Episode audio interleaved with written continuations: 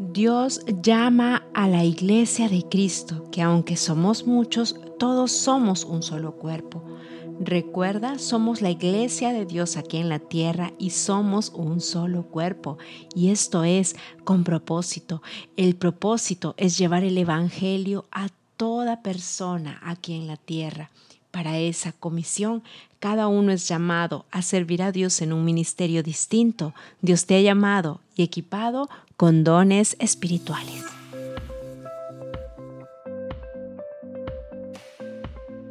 Hola, ¿qué tal? ¿Cómo estás? Bienvenido a nuestro devocional abriendo cuentas. Adiós, estamos en nuestra semana de aniversario.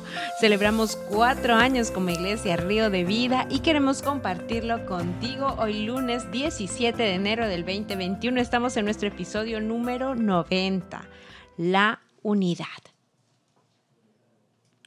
Oremos, amado Padre, en el nombre de Jesús, estos minutos nos ponemos en tus manos, creyendo que tú has empezado una buena obra, agradable y perfecta. Te ruego en el nombre poderoso de Jesús, que tú abres nuestros ojos y oídos espirituales, que tú pongas en nuestros corazones el querer como el hacer por tu buena voluntad y hoy podamos recibir lo que tienes para cada uno de nosotros en el nombre poderoso de Jesús. Amén. Leeremos Primera de Corintios 12 del 4 al 5 en la versión TLA, traducción del lenguaje actual. Los que pertenecen a la iglesia pueden tener distintas capacidades, pero todas ellas les da el mismo espíritu. Se puede servir al Señor Jesús de distintas maneras, pero todos sirven al mismo Señor. Amén. Un principio importante que debemos recordar como iglesia es la unidad. La relación que hace el apóstol Pablo cuando le escribe a los Corintios es la iglesia de Cristo comparada con la diversidad de las partes del cuerpo humano. Por ejemplo, podemos ver que cuando nos paramos, todo el cuerpo se organiza para pararse, ponerse de pie.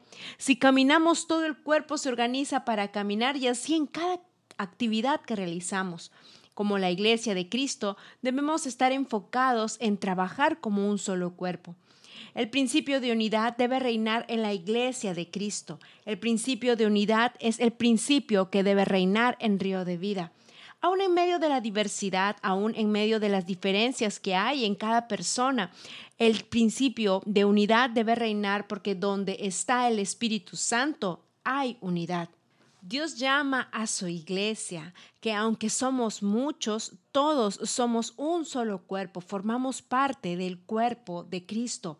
Recuerda, somos la iglesia de Dios aquí en la tierra y somos uno, somos una unidad, una unidad, somos el cuerpo de Cristo y esto con propósito. Y el propósito es llevar el Evangelio, la palabra de salvación, el Evangelio de Jesús a toda persona aquí en la tierra. Para esa gran comisión, cada uno es llamado a servir a Dios en un ministerio distinto. Y hoy te digo, Dios te ha llamado, sí, a ti. Dios te hace un llamado hoy a tu vida porque Él no solo te llama, sino te ha equipado con dones espirituales para que le sirvas.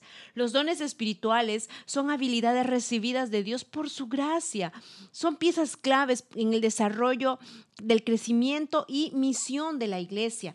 Hay diversidad de dones, pero el Espíritu Santo es el mismo. Hay diversidad de ministerios, pero el Señor es el mismo. Hay diversidad de operaciones, pero Dios es el mismo. Tenemos a Dios involucrado de lleno en su iglesia. Y si algo es claro, esto es la diversidad. La diversidad de los dones se manifiesta a través de diferentes ministerios. Diversidad reproduce múltiples y diversos resultados.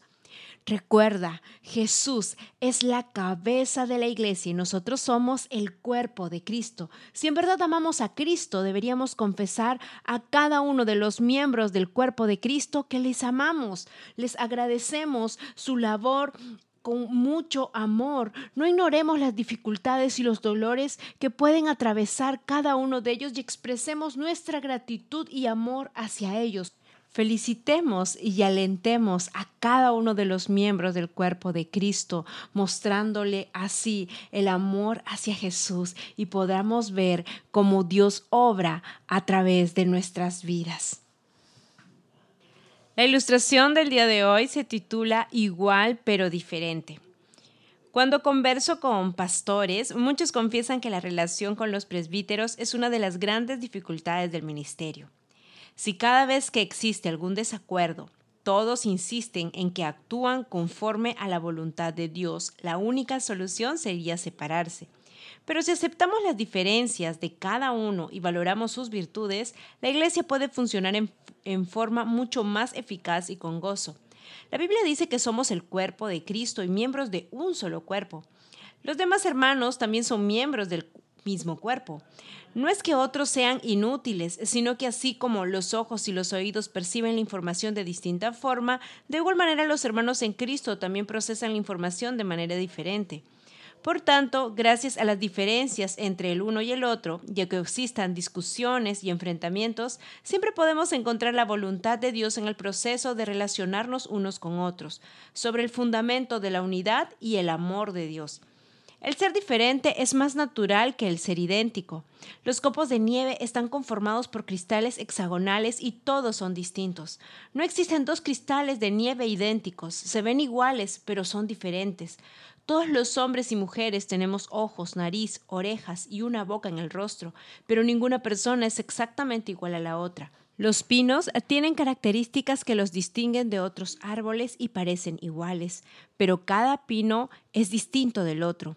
Lo distinto es lo más natural y las diferencias hacen que todo sea más hermoso y eficaz.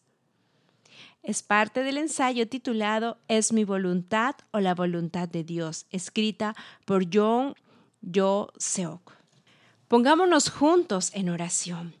Amado Padre, clamamos en este tiempo para que la persona que está escuchando este audio encuentre su lugar en el cuerpo de Cristo, para que pueda saber cuál es el llamado que tú tienes para su vida, amado Padre. En el nombre de Jesús, oramos, amado Padre, por tu iglesia, para que pueda reconocer, amado Padre, que tú estás obrando de manera gloriosa, para que pueda reconocer que todos los creyentes somos sacerdotes ministradores de la multiforme gracia de nuestro Señor Jesús.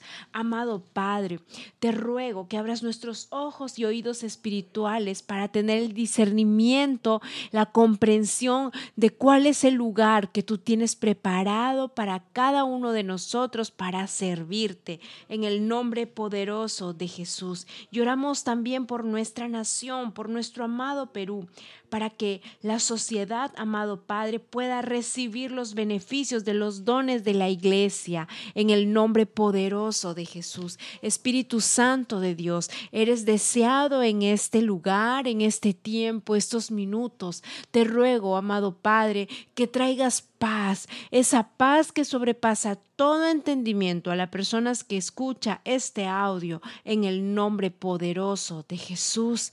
Amén y Amén.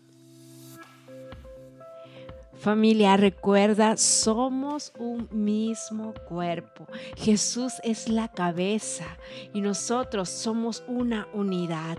Te invito a que los siguientes minutos le puedas decir al Señor Jesús cuánto le amas, que Él es el deseado de tu corazón y que traiga esa revelación de cuál es el propósito hermoso que tiene para tu vida. Porque recuerda, tienes propósito, eres llamado, eres amado por Dios, eres nación linaje escogido de Jehová para darle gloria a nuestro Señor Jesús. Te envío un fuerte abrazo a la distancia, que esta semana puedas ver la gloria poderosa de nuestro Señor Jesús manifiesta en tu vida. Estamos en comunicación, nuevamente un fuerte abrazo, Dios te bendiga, bye bye.